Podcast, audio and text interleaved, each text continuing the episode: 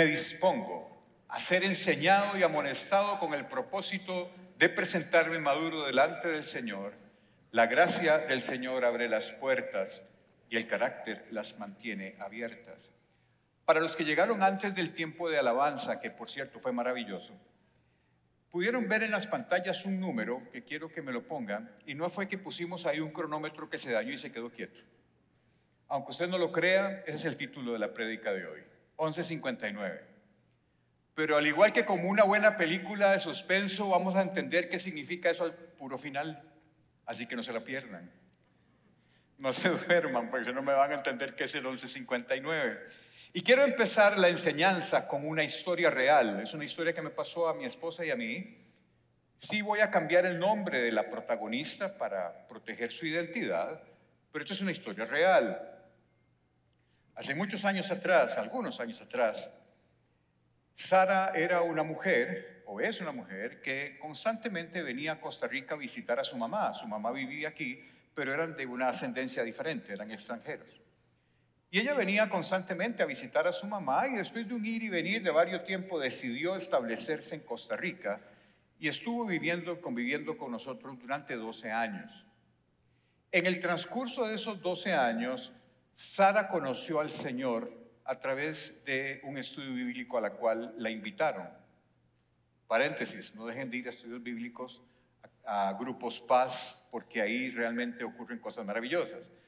Pero bueno, el tema es que ella conoció al Señor aquí en Costa Rica y a lo largo de esos 12 años que convivió con nosotros, en diferentes momentos recibió una, un mensaje profético del Señor de que el Señor le iba a dar hijos, plural, hijos, no singular. El tema es que Sara tenía 35 años y no tenía pareja. Pasó el tiempo y alrededor de los 38 años más o menos, Sara empezó a tener problemas con la menstruación y tenía unos sangrados violentísimos que la anemizaban y además empezó a tener dolor pélvico. Y ahí es donde aparece en escena mi esposa, que mi esposa, al igual que yo, es ginecóloga, y ella consultó con mi esposa.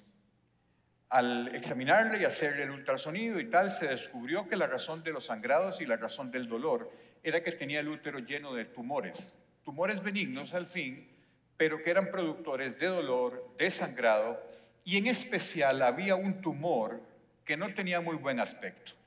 No le gustó mucho el aspecto de ese, de ese particular tumor en el útero. Entonces, 38, 39 años, con esa cantidad de sangrado y ese montón de pelotas en el útero, pues la conducta médica correcta era quitarle el útero para preservar su salud y su vida. Lo que pasa es que todavía no tenía pareja y la promesa del Señor no se había cumplido. No tenía hijos. Y comprenderán ustedes que a la hora de quitar el útero, la primera consecuencia de esto es que no va a poder tener hijos. Entonces le dijo a mi esposa, no, todavía no. No, no, yo, tengo cinco años de haber detenido mi vida en espera de la promesa del Señor. Ella dejó proyectos profesionales, no siguió reparándole la casa a la mamá porque de todos modos ya pronto se iba. Paró su vida a la espera de que el Señor le cumpliera su promesa y se vio en un momento dado en donde tenía que recurrir a una cirugía que truncaba las promesas que ella sentía que el Señor le había dado.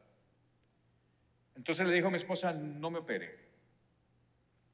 Un año y medio después, cercano a los 40 años, la situación empeoró. Ya los sangrados no se controlaban, la pelota esa que tenía un aspecto feo ahora tiene un aspecto horrible y no quedó más remedio que volverle a ofrecer la misma solución y en ese momento ella dijo sí, no, no, no tengo más opción. Y ahí es donde entro yo en escena porque yo le ayudé a mi esposa a operar a la paciente. Cuando la paciente salió de sala de operaciones y ya llegó a su habitación, las enfermeras constantemente llamaban a mi esposa porque la señora lloraba a grito pelado, desconsoladamente, y las enfermeras entendían que lo que tenía esa señora era dolor físico, y le metieron todos los medicamentos habidos y por haber para controlar el dolor, y la señora seguía llorando y llorando y llorando y quejándose y llorando y quejándose. Y mi esposa entendió que el dolor que ella tenía no era un dolor físico, era un dolor de alma. Y no hay medicamento que cure el dolor de alma, solo Dios. Entonces ella se fue con la paciente, la fue a visitar a Sara a su habitación, oró con ella y empezó ya el Señor a ministrarla en paz y un poco en serenidad, ella se fue calmando. Después de este evento, Sara decidió que ya aquí en Costa Rica no tenía mucho que hacer y decidió volver a su país de origen. Llegando a su país de origen, y son esas cosas que la tecnología hace, la contacta un amigo de la infancia que tenía toda la vida de no verla y se la encontró en Facebook en ese momento. Y le escribió, hola, ¿qué tal? Y bueno, empezaron a tener un contacto, eh, se quedaron de ver, empezaron una amistad que floreció como amor, pero en un momento dado el Señor le dijo, mire, tiene que saber esto, o sea, el paquete viene, viene completo. Yo tengo dos hijos y soy viudo. Mi esposa cuando murió, quedaron mis hijos muy pequeños y él se dedicó su vida entera a sacar adelante a sus hijos. No había vuelto a tener pareja, no había vuelto a tener ninguna relación sentimental y Sara no había tenido novio y obviamente no tuvo hijos. Entonces Sara le dijo a este señor que le gustaría conocerlos. Y cuando Sara conoció a los hijos, ocurrió una cosa maravillosa. Los hijos empezaron a decirle mamá y a ella se le llenó el alma porque se realizó como madre. Si yo le pidiera hoy a Sara que me escribiera un poema o una canción que hiciera mención a esta parte de su vida, yo estoy muy seguro de que sonaría muy parecido a como suena el Salmo 40. El Salmo 40 fue escrito por David una vez que fue coronado rey de Israel. Pero David para llegar a ser de Israel, ser rey de Israel, esperó 15 años en una vida nada bonita fue perseguido, era un proscrito, lo querían matar, Saúl lo quería matar. Y cuando David asciende al trono de Israel, escribe este poema. Pero yo quiero que a este poema le pongamos la cara de Sara. Imagínese usted la cara de Sara y Sara escribe este poema. Y esto es palabra de Dios. Con paciencia esperé que el Señor me ayudara. Y Él se fijó en mí y oyó mi clamor. Me sacó del foso de desesperación, del lodo y del fango. Puso mis pies sobre suelo firme y a medida que yo caminaba me estabilizó. Me dio un canto nuevo para entonar, un himno de alabanza a nuestro Dios. Muchos verán lo que Él hizo y quedarán asombrados, pondrán su confianza en el Señor. Este texto inicia con dos palabras clave que son la razón por la cual el salmista dice que recibió todas las bendiciones de Dios. Paciencia y espera. El salmo empieza diciendo, con paciencia esperé en el Señor. Hoy en día nos cuesta mucho ser pacientes. El mundo hace o nos empuja hacia lo contrario y la paciencia es una virtud que pareciera estar en vías de extinción. Todos, aquí todos, necesitamos crecer en paciencia. Pero el mundo nos hace creer dos cosas. La primera es que yo soy el centro del universo y que todas las cosas se me tienen que solucionar y solucionar ya y de la manera en que yo quiero que sea solucionado. Así somos. Y por otro lado, otra de las cosas que el mundo hace que, no, no tengamos paciencia son los grandes avances tecnológicos que vivimos hoy en día, que indirectamente han ido incrementando nuestra impaciencia. Nosotros hoy en día queremos que todas las cosas ocurran de inmediato.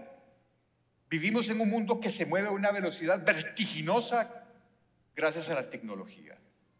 Miren, yo no sé si ustedes saben este dato, pero ¿Ustedes saben cuánto espera una persona después de darle doble clic a un enlace para que la página se le abra y si no cambia de página o cierra la computadora? Tres segundos. Tres segundos. Si usted hace doble clic y la cosa no se abrió, no sirve, va para otra. O cierra la computadora. La verdad es que la tecnología ha hecho que las cosas sucedan muy rápido y hemos ido perdiendo la, la virtud de la paciencia. Los que somos contemporáneos de mi edad, a los que nos dicen probablemente de manera despectiva generación X, la verdad que somos una generación muy bendecida y yo me siento muy honrado de ser de la generación X. Porque mi generación nació en un mundo analógico y hoy vive en un mundo digital.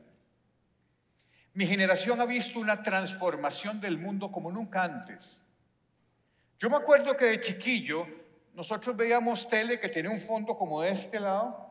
Solo existían cuatro canales, el 7, el 6, el 4 y el 11, y el control remoto era uno porque uno tiene que levantarse de la silla, darle vuelta a la perilla para cambiar el canal y eran en blanco y negro. Yo nací en la televisión de blanco y negro, así que soy medio cavernícola, pero sí, yo estudiaba en el colegio con enciclopedias. ¿Ustedes se acuerdan del Nuevo Tesoro de la Juventud y la Enciclopedia Británica? Que hoy forman parte del Museo Británico probablemente. Hoy en día mis hijos estudian con inteligencia artificial en el teléfono.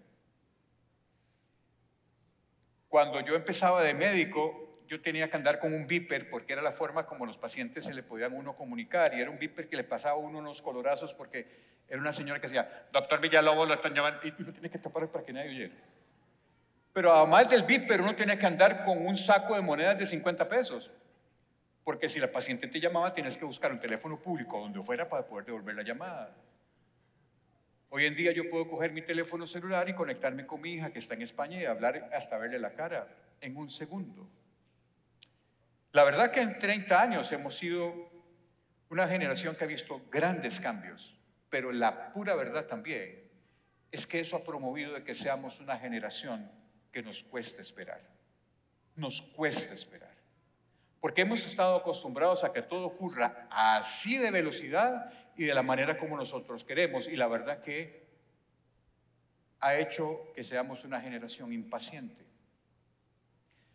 Debemos recordar que la paciencia es una virtud cristiana, que es un fruto del Espíritu Santo. Usted no puede crecer en paciencia si no mantiene una relación de intimidad con el Espíritu Santo. Y entre más estrecha sea su relación con el Espíritu Santo, más va a aflorar en usted el fruto del Espíritu. ¿Y cuál es el fruto del Espíritu? Lo dice Pablo muy claramente en Gálatas 5:22, que leo para ustedes. En cambio, la clase de fruto que el Espíritu Santo produce en nuestra vida es amor, alegría, paz, paciencia, gentileza, bondad, fidelidad, humildad y control propio. No existen leyes contra estas cosas. El Espíritu Santo actúa en tu vida para irte transformando de manera progresiva hasta que alcancemos la gloriosa imagen del Hijo de Dios. Nos va transformando para que seamos cada vez más parecidos a Jesús. Y estas virtudes, todas las modeló Jesús a la perfección.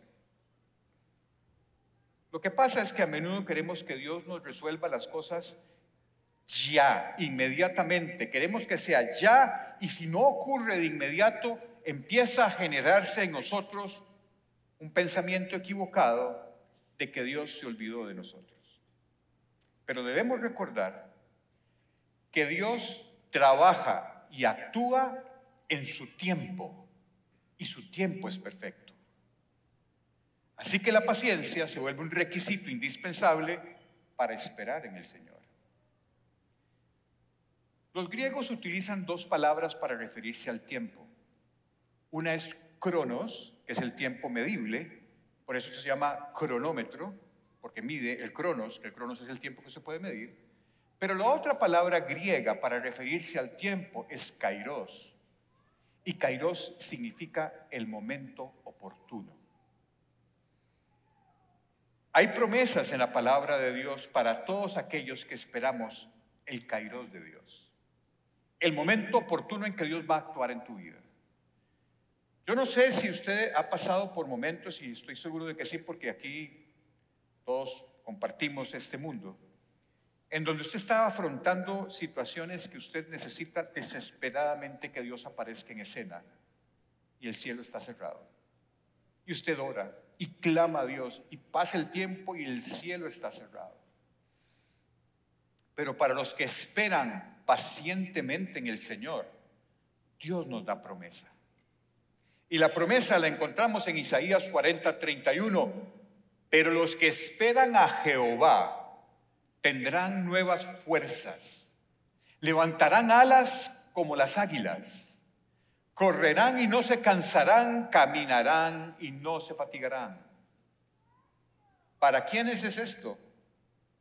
Para los que tienen la valentía de esperar el kairos de Dios en su vida. No estamos solos. Ahora, ¿qué nos toca hacer a nosotros?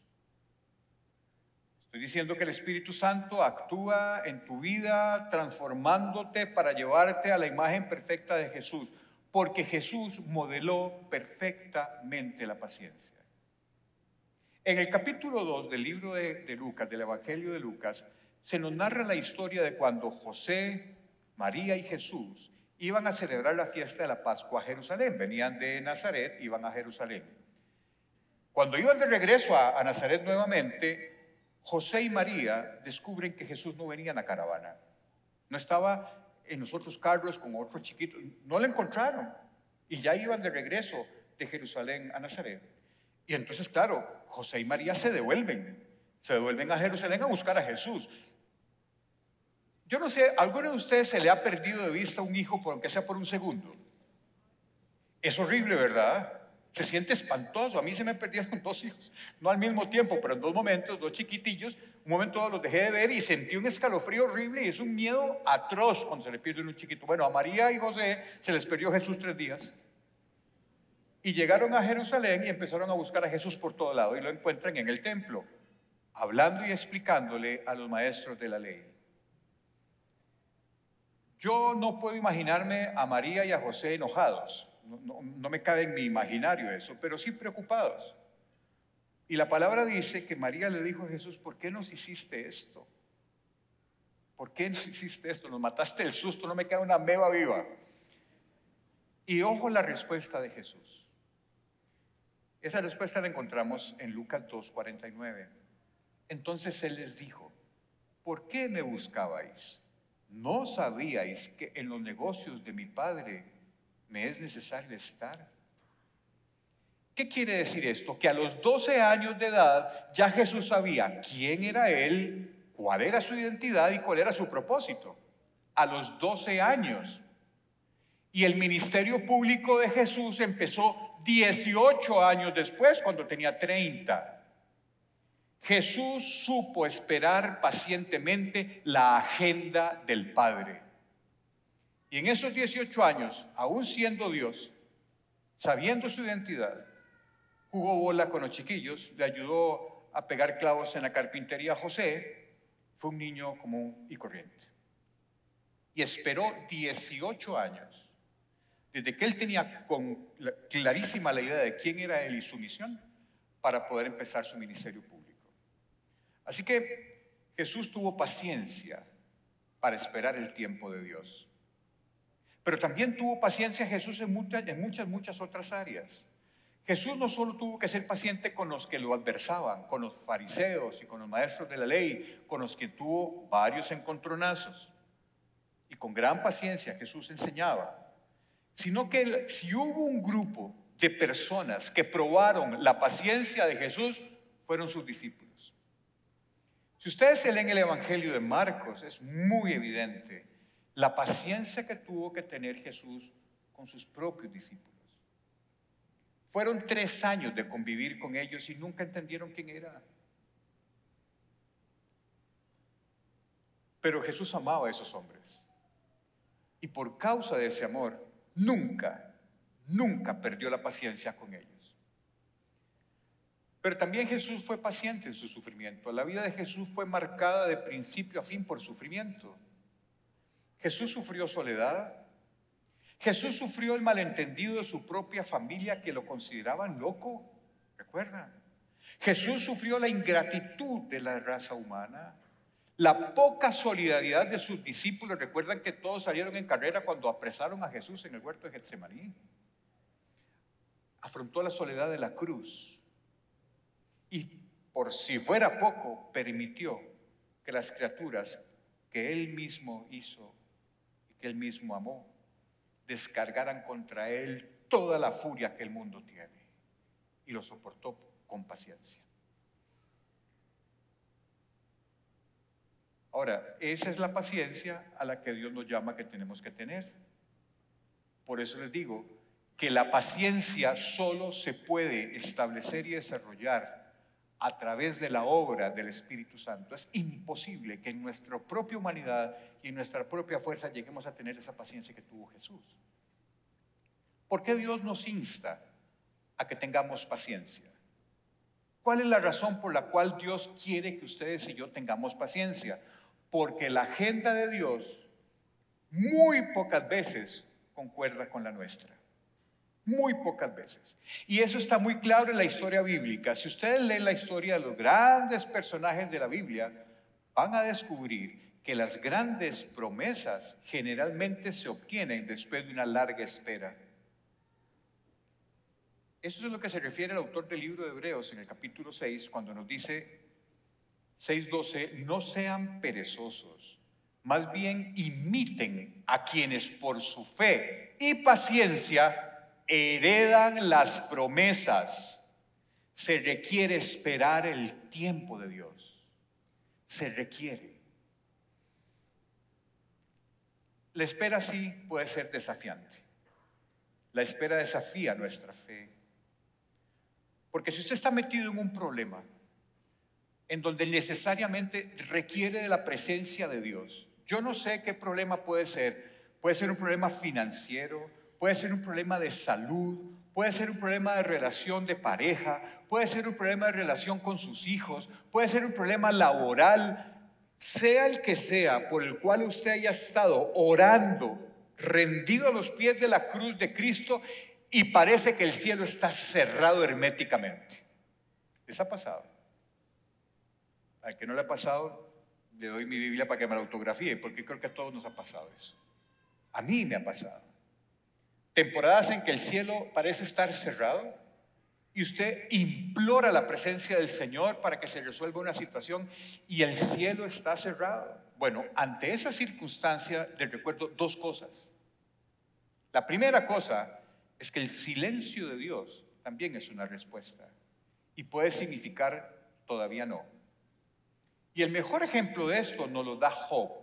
Todos ustedes recuerdan las tragedias que le pasó a Job, ¿cierto o no? Y este clamor de Job, yo lo he experimentado en primera persona. Y lo encontramos en Job 30:20, cuando Job le dice al Señor, clamo a ti, oh Dios, pero no respondes.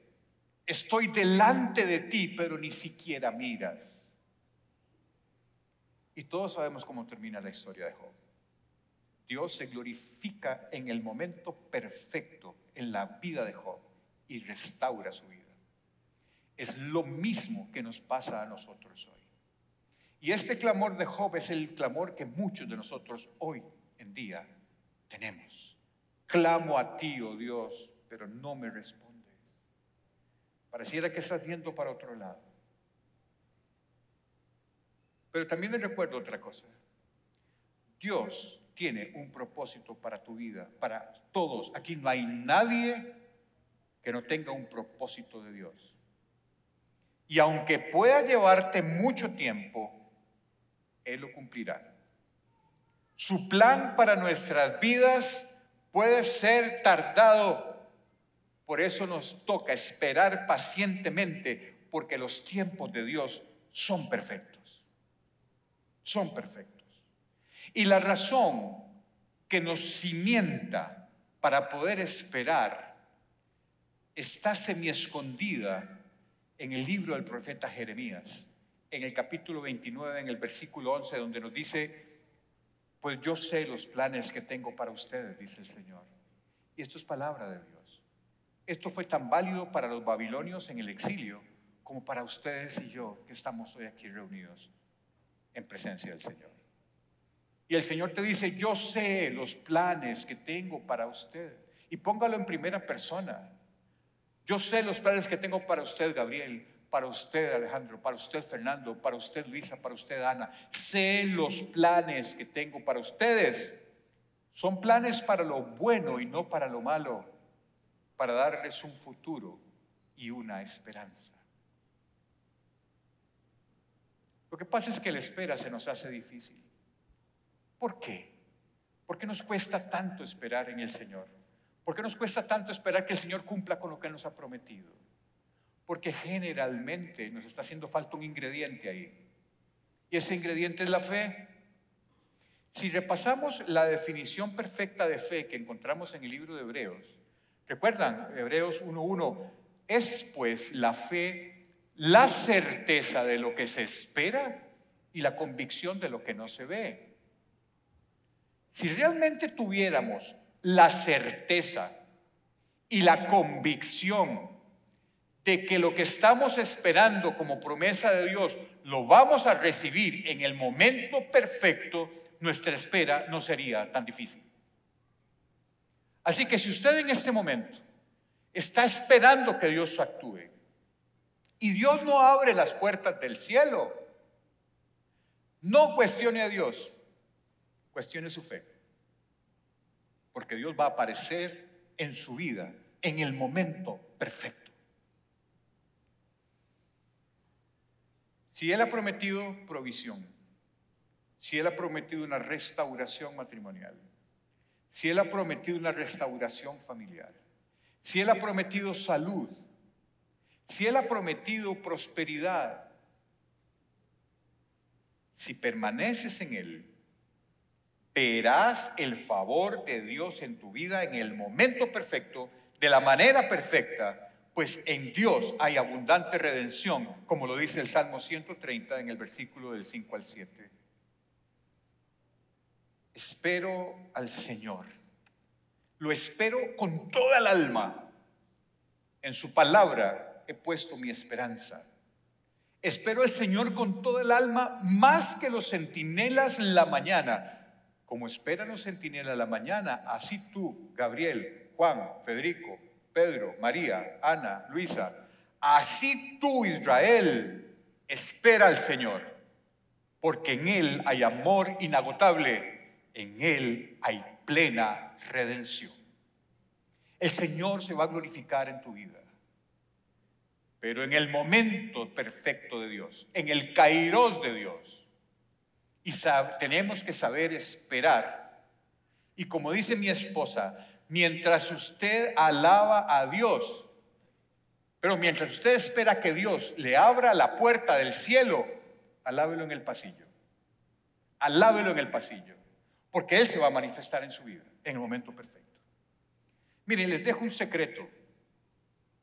No se trata solo de creer. Se trata de creer, de seguir creyendo, de seguir creyendo y de seguir creyendo a pesar de las circunstancias a nuestro alrededor que pueden ser muy amenazantes, porque les aseguro que la respuesta de Dios vendrá en su tiempo y no en el suyo. Pero vendrá, pero vendrá. Vendrá en el kairos de Dios. Por eso en nuestra declaración inicial de propósito, cuando empezamos todas las enseñanzas, hay una parte que a veces la decimos muy, mecánicamente, que dice, la gracia del Señor abre las puertas y el carácter las mantiene abiertas. ¿Por qué? Porque la espera fortalece el carácter. Si no tuviéramos ese tiempo de espera, nuestro carácter no se fortalece y a la hora de recibir la bendición de Dios no estamos listos para ella. Vean los ejemplos bíblicos que les quiero traer. Hebreos 6:15 nos dice, y así, después de esperar con paciencia, Abraham recibió lo que se le había prometido. ¿Qué se le había prometido a Abraham? Un hijo. ¿A qué edad? A los 75 años. ¿Y qué edad tenía Sara? 65 años. La menopausia ha sido la menopausia toda la vida y esperó con paciencia. ¿Cuántos años esperó Abraham para que naciera su hijo? 25 años. ¿Qué significa eso? Que Abraham fue papá a los 100 y Sara a los 90. 25 años.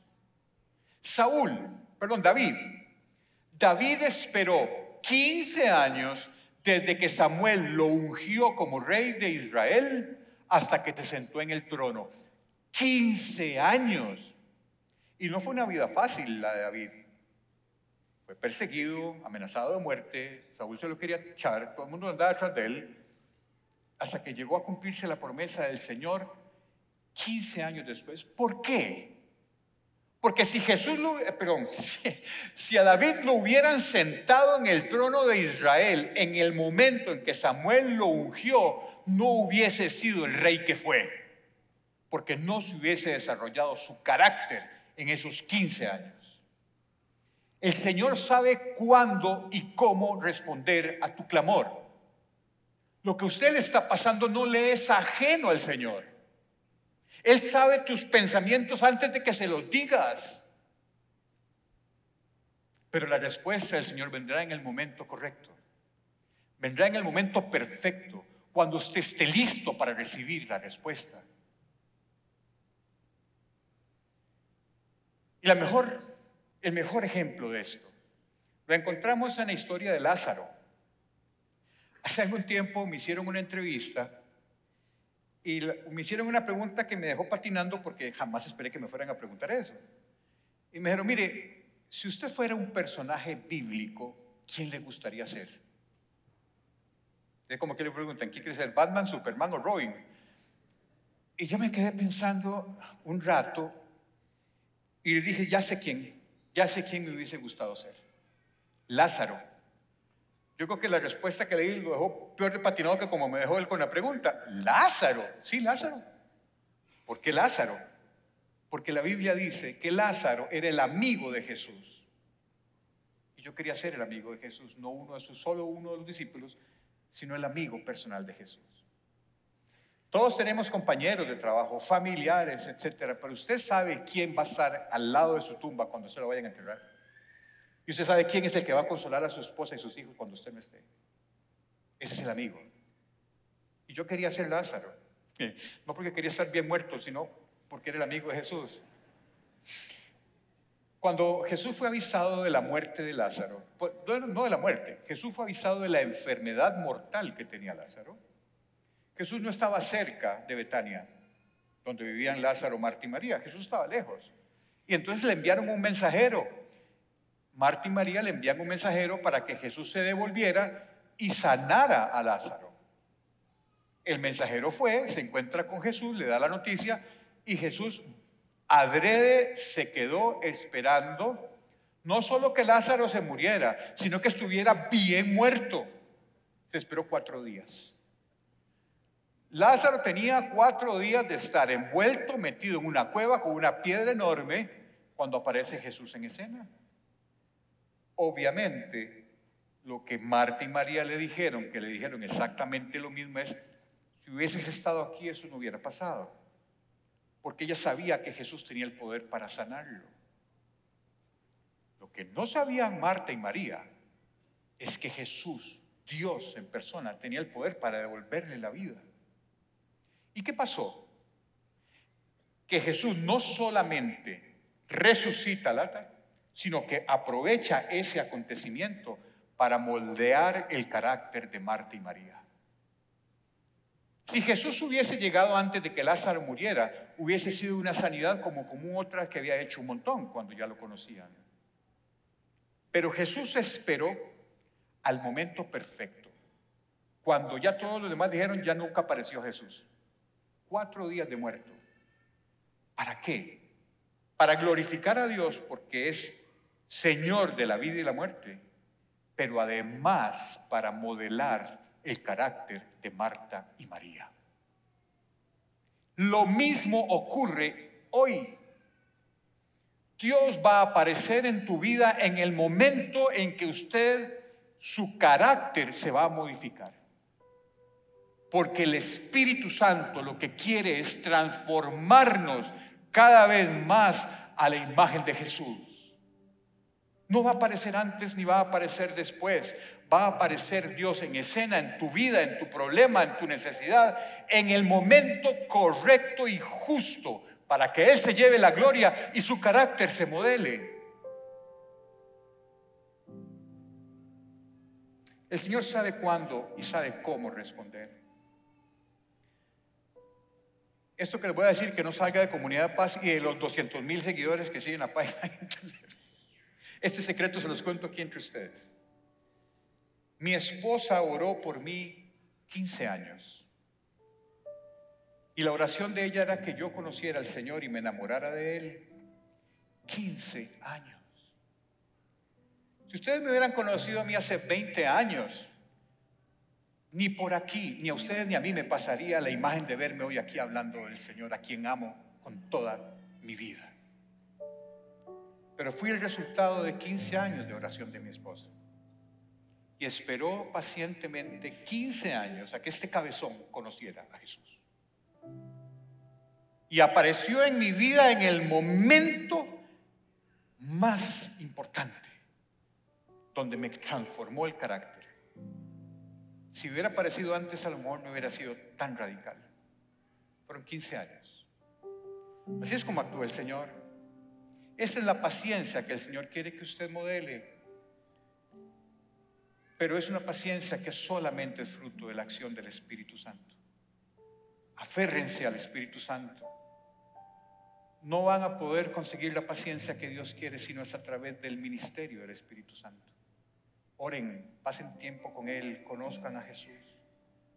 Lean la palabra que es la, la voluntad expresa lo que Dios quiere que conozcan de Él. Y su Espíritu Santo se irá fortaleciendo y el fruto del Espíritu empezará a brotar en ustedes. La paciencia. La paciencia. Porque dice Lamentaciones 3:25, bueno es Jehová a los que en Él esperan, al alma que le busca. Bueno es Jehová, bueno, para su vida es bueno.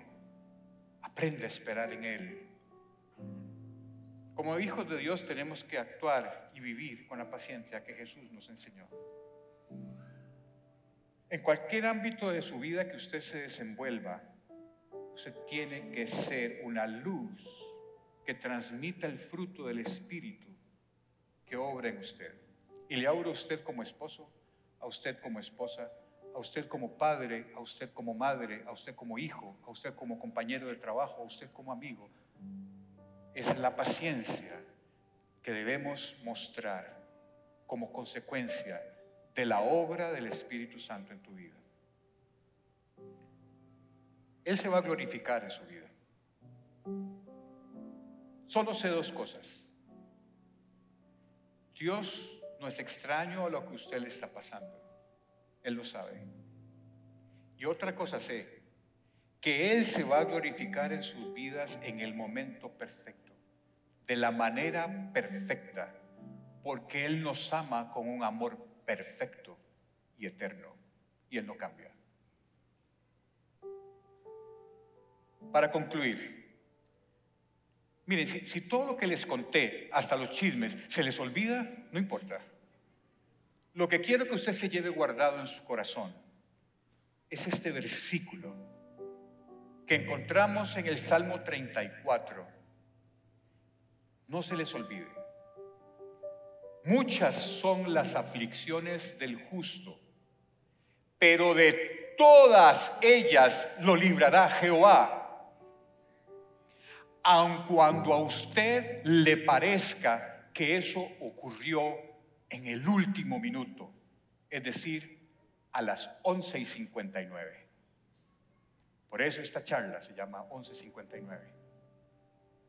Porque de todas las aflicciones que tiene usted, Jehová lo va a librar, aun cuando a usted le parezca que apareció hasta las 11 y 59.